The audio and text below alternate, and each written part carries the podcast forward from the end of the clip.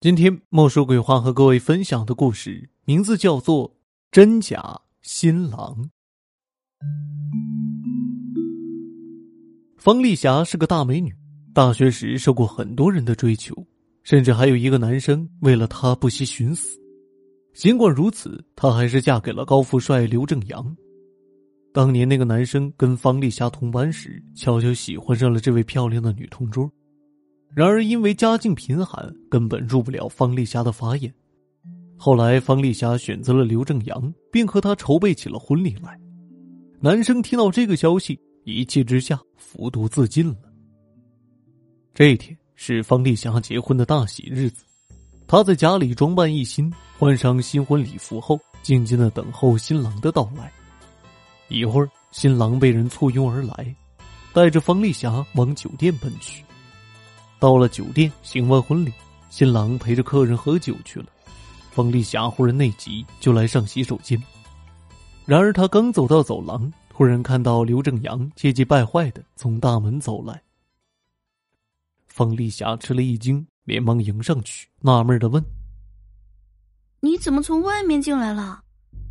刘正阳郁闷的说：“哎呀，刚才在家换衣服时，不知道是哪个家伙将门反锁了。”爸爸跟着迎亲队走了，家里没有人，我是翻窗子步行过来的。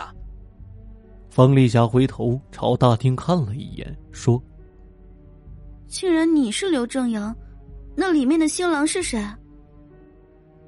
刘正阳听到这话，十分惊异，赶紧拉着方丽霞往大厅走去。新郎正在喝酒，看到刘正阳过来，神情有些慌张。等刘正阳和新郎面对面了。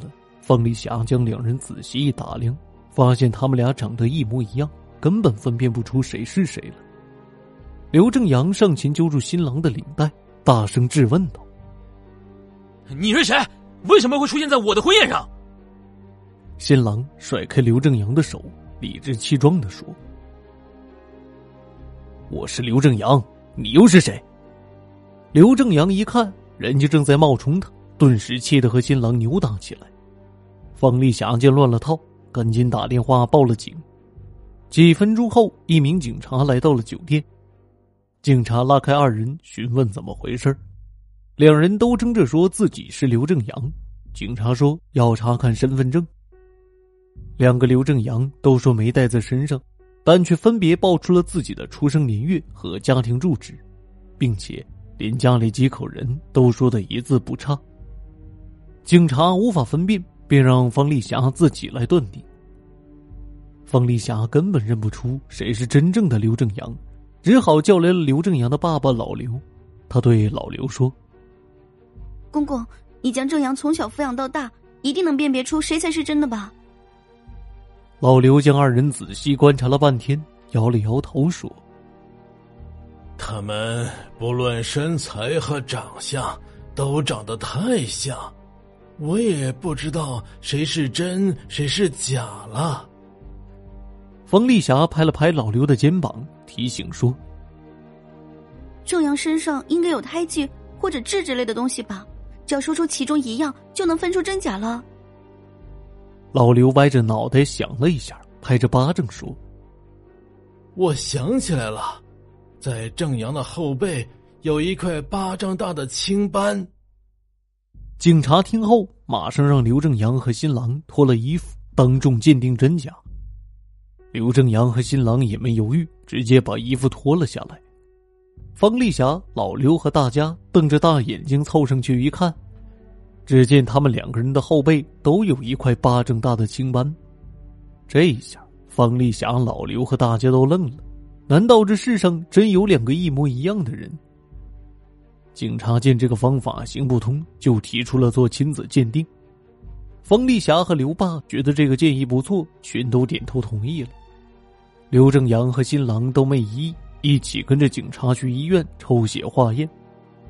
一周后，化验结果出来，刘正阳和新郎都跟老刘有血缘关系，而且两个人的 DNA 相似度在百分之九十。警察见到这个结果，顿时有些不知所措。最后，他只好找来老刘，问他有没有双胞胎儿子。老刘悲愤的说：“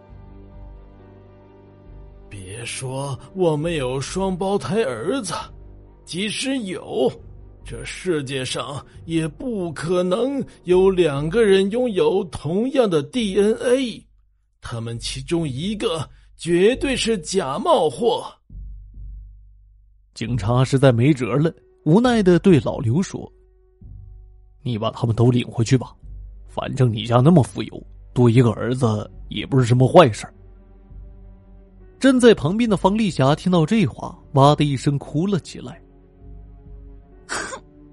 我公公多一个儿子倒没什么，但是我不能同时拥有两个老公呀。哭了一会儿，她抹干眼泪，对老刘说：“公公，你再想想，看正阳身上除了胎记之外，还有什么其他特征？”老刘苦着脸想了半天，忽然抬起头说：“我想起来了。”正阳前天牙痛，去拔过智齿，就在他的左下颚。警察目光一亮，马上新郎和刘正阳张开嘴巴，他走上去一检查，发现新郎的口腔左下颚正好有一个洞。我知道谁是假的了！警察大喝一声，一把扭住了刘正阳。这时，老刘拦住警察说。你抓错人了，快去抓新郎，他才是假的。警察傻眼了，这以为老刘老糊涂了。冯丽霞拉着老刘说：“公公，他嘴巴里没有拔过牙，为什么不是假的？”老刘解释说：“你不知道，不管是做亲子鉴定还是验 DNA。”他们的结果总能一样，证明那个假刘正阳可能是个非人类。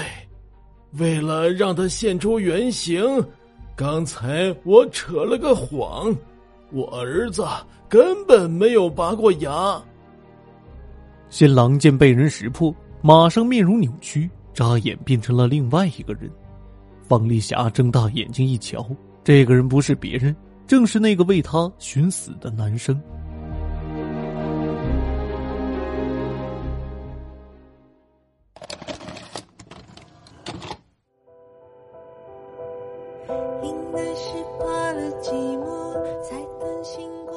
听众朋友，真假新郎的故事就为您播讲完毕了。本期节目由墨梅、李夏、十七、嘉诚共同演绎，感谢您的收听。